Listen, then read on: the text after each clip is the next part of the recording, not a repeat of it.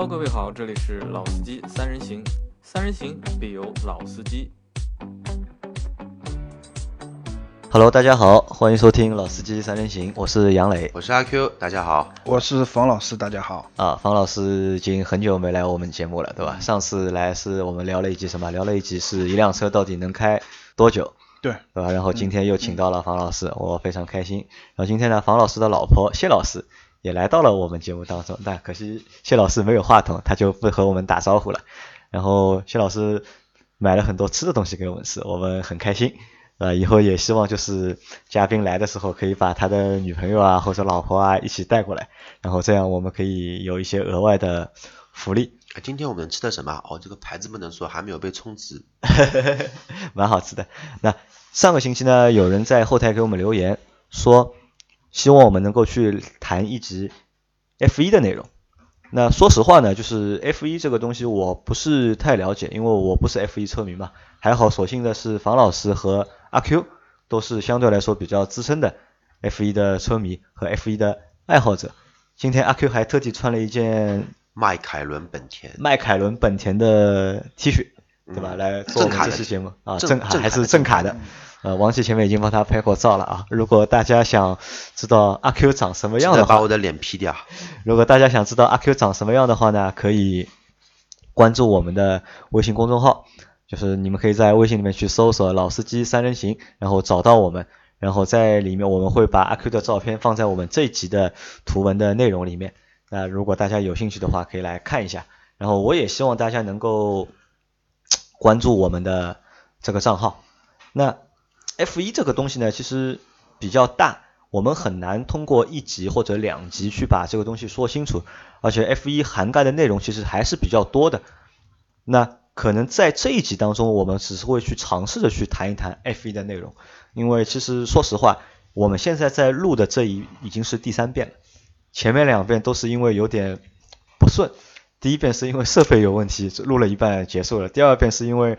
呃，逻辑上面和和就是顺序上有点问题，就是也结束了。那这这其实已经是第三遍了。那我想啊，就是可能这集的话，我们索性就是做的简单一点，就是我们也不要去说那些很专业的东西，或者去说那些就是大家都不是太懂的东西。我们就谈一谈，就是作为一个普通车迷，我们是怎么看待 F 一。赛事的这项运动，好吧，那两位都是比较 F 一的资深的爱好者，那你们就和我谈一谈，你们为什么会喜欢 F 一这个比赛？谁先来？我先来。好，阿 Q 先来。那阿 Q，你是什么时候开始看 F 一的？我从应该是哈基宁还在开 F 一的时候，零零年、零一年那个时候就十几岁吧，十几岁，然后十几岁就喜欢这个东西。十几岁，因为那个时候小时候不懂嘛，觉得骑自行车很快了，然后一看电视，哇，想不到这个车比我骑的自行车骑的还要快，我们就喜欢上它了。然后之前节目中也有说过嘛，就可能说某一个人就是说天生出来就某些地方就比较喜欢，然后就呃可能说可以用爱上这个运动。做一个形容，因为你之前说过嘛，你小时候的梦想是做一个赛车手，那是不是可能也是和看了 F 一的比赛有关系？对，是看了 F 一的速度的比赛，因为 F 一是讲究圈速、讲究配合、讲究速度的一个比赛。然后呢，又看过很多一些像 WRC 的一些剪辑啊，或者说一些镜头那种飞跃的镜头，让我其实感觉印象很深。那房老师呢？房老师是什么时候开始看 F 一的？呃。我看 F 一的时间可能比较早，因为呃，其实我我我记得我第一次看 F 一的时候，那个时候还是那种呃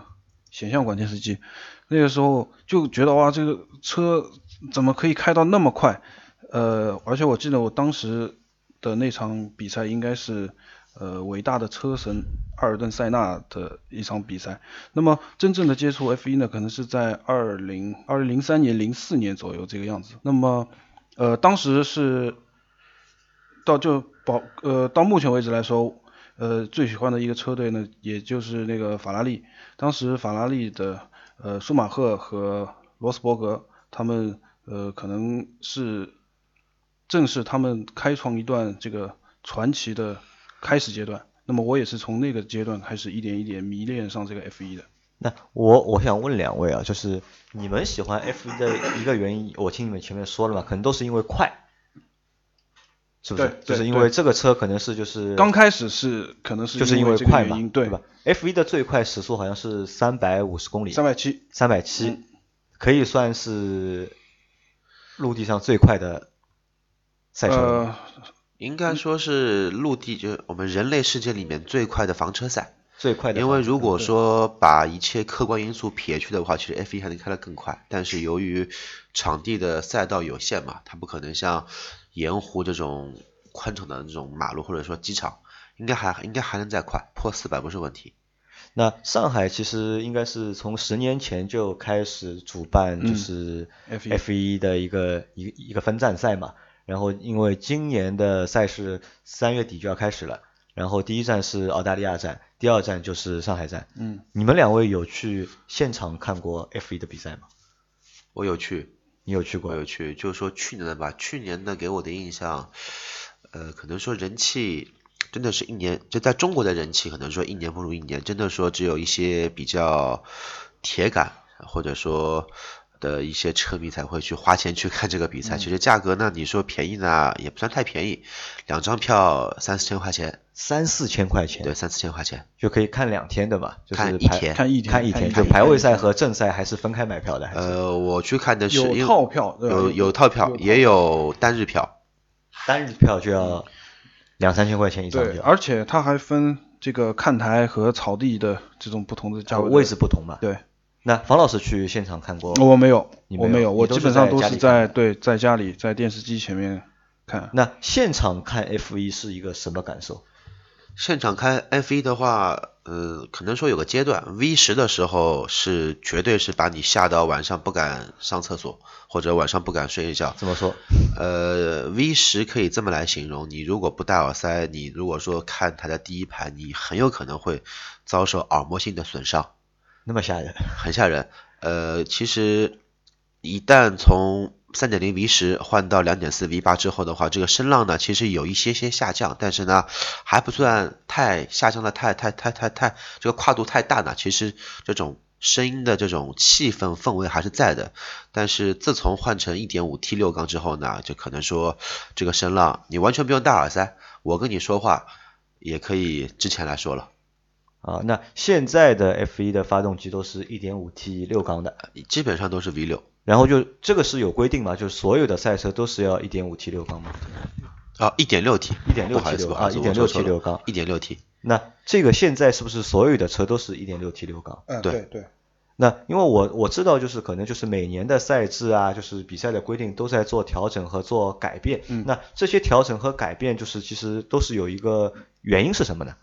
呃，我觉得就原因总结起来可能有三大原因。第一个，呃，出于对于赛车安全性的这个考虑考虑嗯，因为其实在前两年发生过几几次相对来说对选手伤害性非常大的这种事故，这是第一个。第二个，呃，可能因为现在世界上面都号召环保嘛，可能环保也是其中的其中的一个因素。就排量变小，排量变小，那么油耗那么自然而然就会相对相对的降低。但是这个这个也不是说绝对的，因为呃就车厂来说，他们在研发的过程当中，他们如果要保持这个发动机的转速的话，他们适当的去做这种调整，其实对于他们来说是呃也不是说调整啊，就是去呃规避掉这规则上面所给给予的限制，对他们来说还是有一定的这个办法的。那么第三点呢，呃，国际汽联组织他们所说的可能是增加一个观赏度，因为如果就是整整整年比赛下来一家独大的话，对于观众的这个忠诚度来说也会会审美疲劳，对对对，每年都是一一支车队对对对，可能就。每年在规则上面的调整，某种意义上面来说，还是为了限制这种一家独大的这种情况的出现。但好像效果并不是太好。近两年好像还是奔驰车队一直在拿冠军对你有钱的还是有钱，没钱的还是没有钱嘛。啊。那其实就是还是要有，就是要看车队的实力，就是如果有钱的话，就能够在研发上面能够达到一个更好的一个效果。对对，那前面阿 Q 说了一个问题啊，就是你说就是在上海办的 F 1的比赛，其实是一年不如一年，就是观众人数可能就是对整个的人气，人气是一年但其实不如一年。理论上，我觉得就是 F 一的一个知名度，就中国而言，或者是就上海而言，知名度还是非常高的。还是就是如果我们大家谈到 F 一的话，知道的人会非常多，但可能只是知道 F 一名字的人多，但具体了解 F 一情况的人可能不太多。前面房老师还和我说，就是 F 一是世界的三大赛事，三大赛事对吧？和奥运会，然后和世世界界杯然后剩下就是 F 一，F1 然后这三个赛事是世界的三大赛事。嗯那我有个问题啊，就是就拿上海来说，就是其实我们就是你前面说，因为看的人会可能越来越少了，现在对吧？那在看的人越来越少的情况下，那怎么他还能够做到是世界的三大赛事？他看在就是其他国家看的人非常多吗？呃，因为其实是这样的，就是呃，首先像赛车这种运动，不，比如说像 F 一啊，它是一个这种全年性的赛事。那么它在呃，它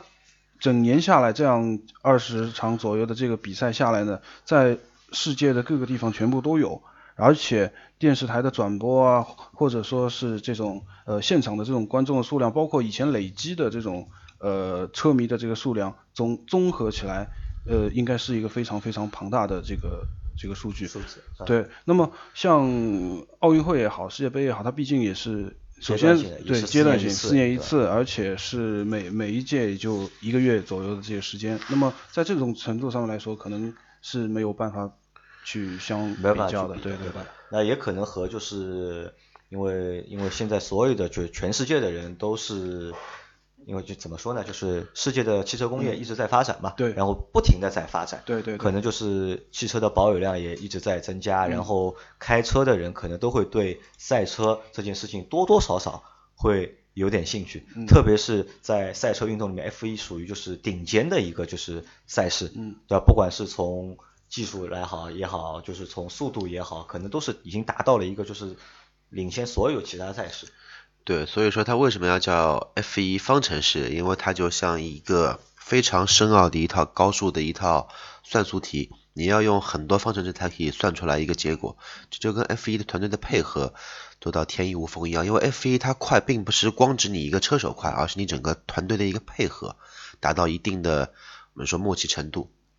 好，那前面你们两位都说嘛，就是开始你们在看 F 1的初期的时候，都是因为被快对，所吸引。那就是看了那么多年下来了，就除了快之外，还有哪些点是你们印象比较深的，或者是能够吸引到你们的？嗯和我们分享一下。呃，其其实说到快这个，可能我呃我没有阿 Q 的这种现场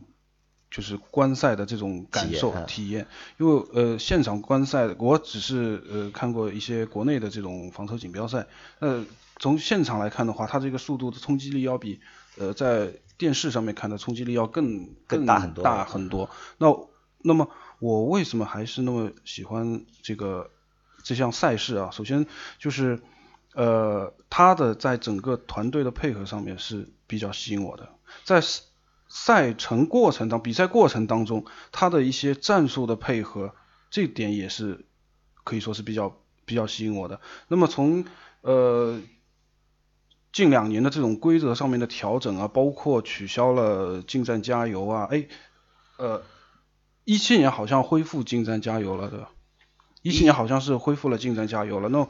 呃，就是我先说取消了进站加油，这个有很多这种规则上面的调整，可能会消减我对这个整个赛事的一种迷恋的程度，但是呃，就它的每环节变少了，对吧？所以说你就觉得看点可能会变少。，但是呢，每一个车队在适应规则的过程当中，在每一场比赛所表现出的这种呃战术的意识、配合，以及你可以看到他们每一次进站换套轮胎，可能只要快的可能就两点三秒，这样一个，那这个这个综合起来的因素，我觉得还是呃会比较比较吸引我。那阿 Q 呢？阿 Q 有什么事还有除了快之外，有别的地方吸引你吗？除了快，就是中国人传统的美德，就是撞车、赶撞车导盲。啊，赶导盲啊，因为你们都是去看事故的，因为有比赛，那肯定就会有事故，所以说，呃，这方面呢，可能说全世界人民都喜欢这么样一个赶导盲。你你说到这个，我我我倒是想起一件事情，因为我看了一下，就是所有的就是汽车视频里面，就是因为汽车视频分两大类嘛，我觉得就是在中国的汽车分两大类，就评测类对类跟事故评测类是一类，还有一类就是事故类。试过对什么什么国家事故大紧急，什啊么什么国家对对对对事故大警对对对你看，记，就朋友圈里面我们传的那种大家传来传去视频，很多都是就是事故。呃，像上个星期有一个就是车上房，对，就老倪对老倪发的那个就我发的是，就哦一辆车就开着开着就是滑到了 就是房顶上去了，对吧？就是这个其实也可能也是也作为也是一个看点，嗯，对吧？对对对对对。今年的话，今今年有十二支车队，对吧？十二支车队嗯一共是二十四辆车参加比赛嘛。那我们细数一下，就是我们看一下，就是你们你们的印象当中，就是有哪些车队是你们印象比较深的？像前面房老师说的法拉利车队，嗯，法拉利是你的最爱，对，法拉利是我的最爱。你还喜欢哪几支车队？呃，前期的像去过去两年，包括像呃索博啊，虽然他老板身体不是很好，但索博，然后那个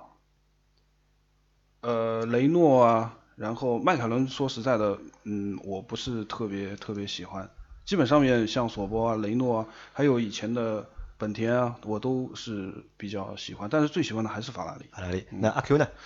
呃，我先更正一下，今天是十支车队，啊，十支车队。十十支车队，然后做一个参赛。我呢可能说，因为跟方老师不一样，方老师呢是车队的忠实粉丝，我呢可能说是某一位车手 F1 车手的忠实粉丝。那么我的偶像就是那个阿隆索，阿隆索嗯阿隆索，因为从他应该来说第一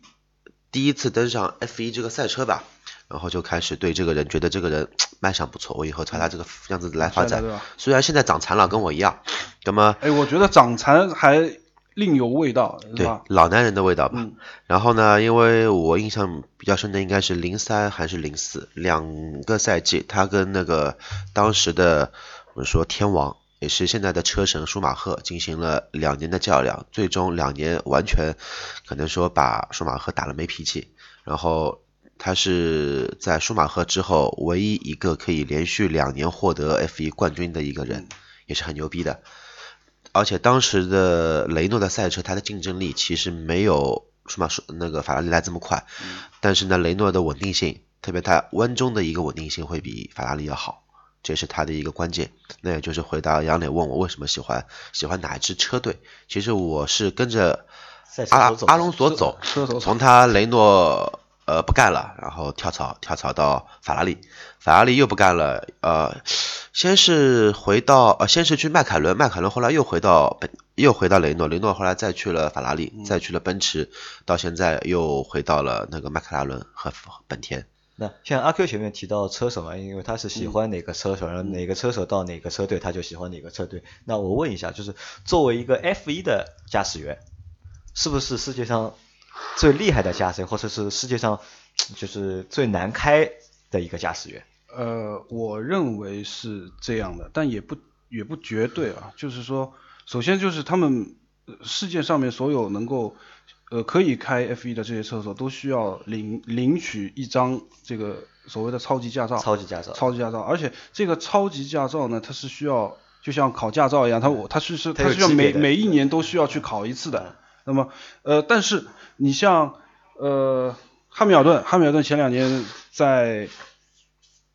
在新加坡还是在哪里，就开着开着自己的车出去出了一起事故，所以我觉得这个也也不能说我记得那一年好像他的超级驾照被记了三分，啊那个时候上新闻的。啊，所以所以啊，所以就是赛车开得好，就是家里民用车不一定开得好，首先就是，所以所以我觉得就是也也不能绝对啊。然后呃，刚才呃阿 Q 说到的阿隆索，其实我要说，我我我本身来说，我也非常喜欢阿隆索，但是我是舒马赫的车迷。那么我为什么喜欢阿隆索？这是这里面还有一个故事，就阿 Q 刚刚才说到，阿隆索连续两年击败了舒马赫，到第三年的时候，其实他的势头也还是非常强劲的。那么那个时候就是呃，阿隆索的车迷和舒马赫的车迷可以可能说就是两个对立的，对对对对立的对立的一个群体。我们在呃一起看那场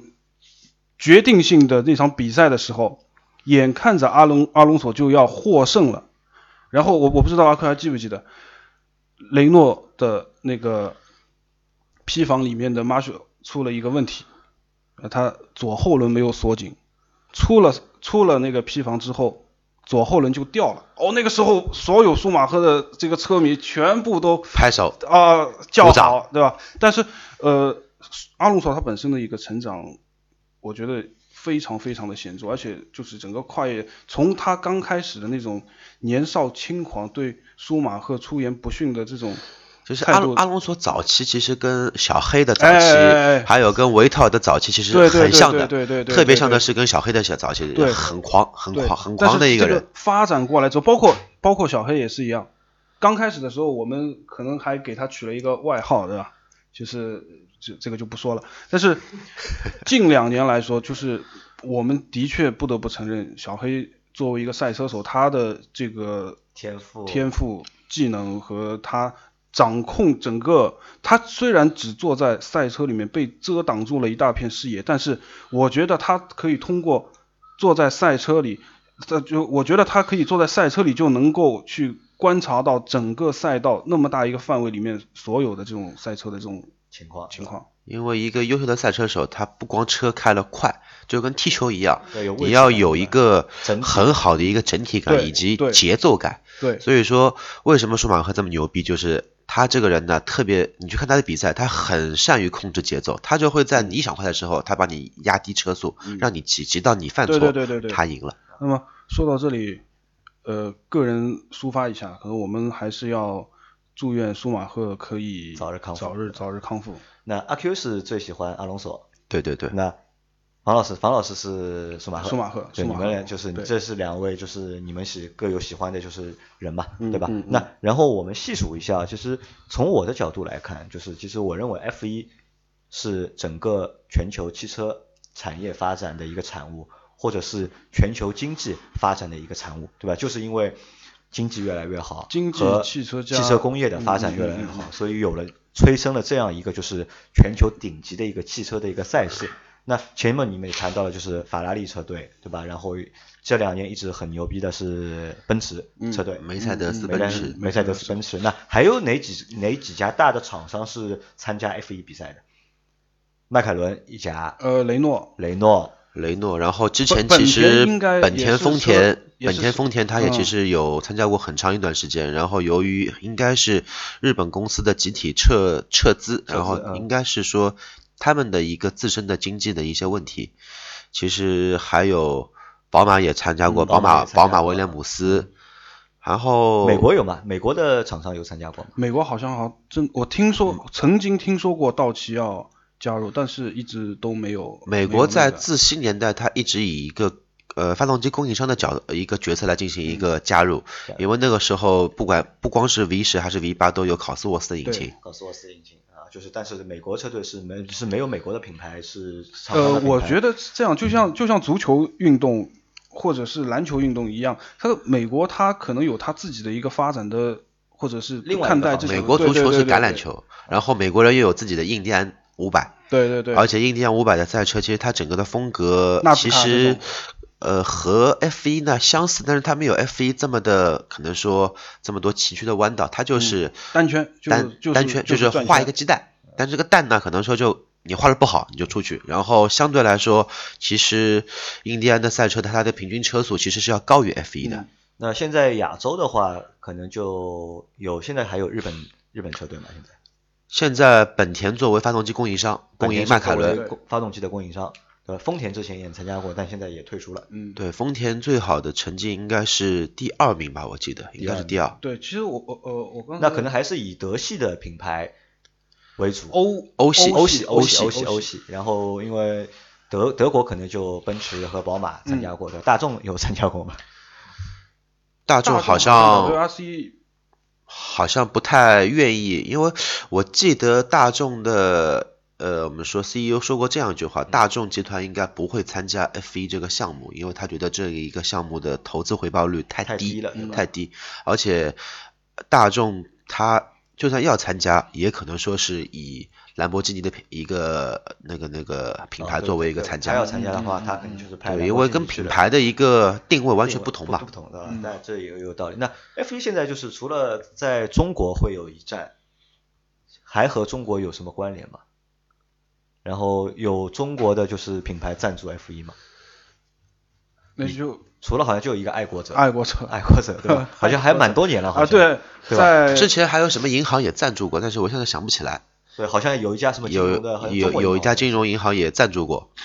然后除了爱爱国者，爱国者就是做 MP 三的，然后到现在还没有倒闭。在对迈凯伦的侧箱上面好像对一直一直到现在好像还有那中国有没有就是赛车手去参加 F1 的比赛？试车手倒是试车手是试车手倒是有马马清华对马清华，嗯马清华有试过，但是好像也没有这个机会成为正式的赛车手。对，然后马清华他之前开的那家卡丁车厂，我倒一直去玩，车还是不错的。然后现在也关掉了。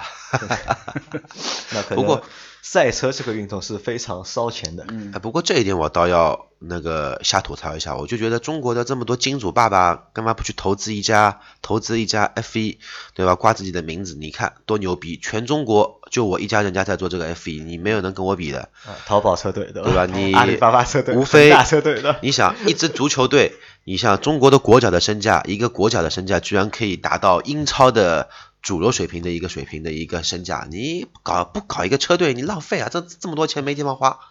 说不定你就开创了中国的舒马赫呢，对不对？啊那这个其实我认为还比较难啊，因为为什么呢？一是就是 F1 作为一个就是那么正规、那么顶尖的一个国际赛事，中国团队介入的话，我觉得可能会比较麻烦一点。一是真的你要参加，我就别人还不一定带你参加，这可能是一个原因。但最主要原因，我觉得还是我觉得可能和我觉得这个倒不至于，因为就近两年这种 FIA，因为呃好像差一点，就今年巴西巴西赛也要退出。巴西赛也要退出。对对对，因为就是因为其实房老师想说的问题。就是，最近 FIA 也缺钱，缺钱，缺钱缺了很多年了，所以就是谁有钱谁给钱，我就给谁进来。对你像很多以前的日本车队，他们他们投资一个车队，他们要附带一个车手，像比如说中岛衣柜啊那种，其实对于整个赛事来说，他们只是起到一个怎么说反面的作用，因为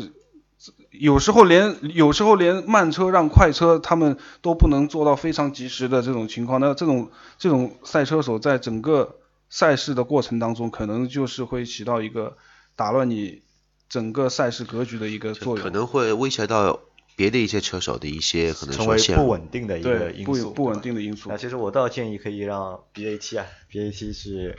合合就是合资 组建一个车队，对吧？叫阿里巴巴、百度，对吧？腾讯车队。可以的，那可能是我觉得还关键，前面阿 Q 你说的呢，我觉得是还有一个最主要的原因是，可能就是那些金主爸爸们，因为都求大家投资都是有目的的嘛，对吧？我不是为了赚钱，就是为了赚名气或者为了赚什么，对吧？可能之前现在有那么多人去投足球，对吧？这个这里投十亿、二十亿投足球，可能和什么有关呢？和就是国家领导人喜欢嘛。对吧？国家领导人喜欢看足球，那把足球搞上去，那讨领导人的欢心，那可能是这个原因。哦如果这这如果哪天哪个领导人也喜欢赛车的话，哎，那我们有哪个领导人喜欢听我们节目吗？呃，这个估计没有，有的话我们我们节目估计也要被关掉的。那前面我们就聊了一些就是关于就是车队的嘛，那前面是前面说那些车队可能都是和主机厂有关的，那除了主机厂之外，那还有谁会去赞助车队？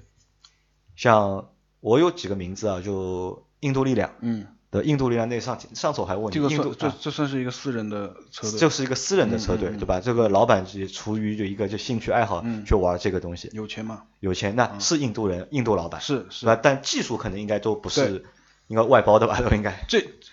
它只是叫印度力量而已，它所有的赛车方面的技术肯定，因为呃有一个要求，就是说如果你是这个厂队的话，你必须要自己提供一个底盘。那作为一个私人来说，他是不具备这样的能力的嘛？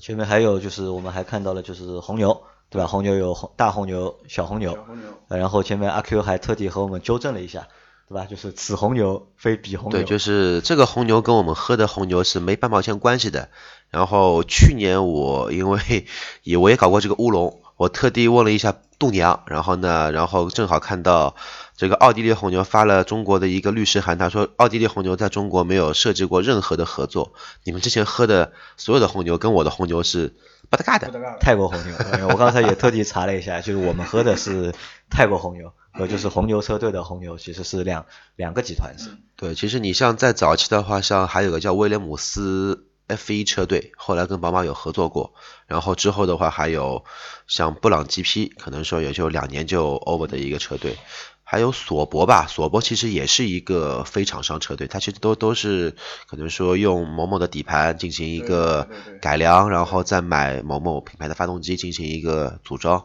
再找一个比较好的驾驶员车手。那如果中国的厂商，中国自主品牌的厂商，嗯，去参加 F 一，你们觉得有这个可能吗？如果真的有，我可以这样说，我可以花原价的钱去买一张看台的票，去看他们比赛。就你还是对中国的自主品牌是有信心的了。呃，可可能说不一定说 F 一吧，你哪怕去跑一个跑一个，比如说那种哎，对这也可以，嗯也可以。啊，好的，那我问你们啊，就是我问最后一个问题，因为时间马上就啊已经超过时间了。那我首先我再问最后一个问题，就是作为我来说，我不是一个 F 一的一个车迷，因为我我不喜欢的原因呢有几有几点啊，就一点就是看不太懂，嗯，就是说实话我真的是看不太懂，我就看到一直在绕圈绕圈绕圈绕圈，对，不就在鬼畜嘛，对吧？对吧？这是一二就是现场的话噪音会比较大，对吧？如果我想去看的话，如果我想去看的话，你们有什么建议吗？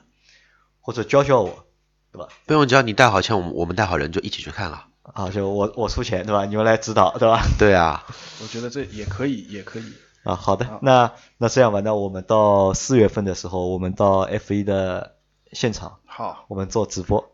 好不好？以以杨老板说好嘛，这么多听众听着，对吧？我们的收听量不多，也就几十万，几十万人在听你这个节目，你要信守诺言。好，可以的，没问题。好，那这期节目我们就先到这里了，好的，好的，好再见嗯，。好，拜拜。谢谢大家。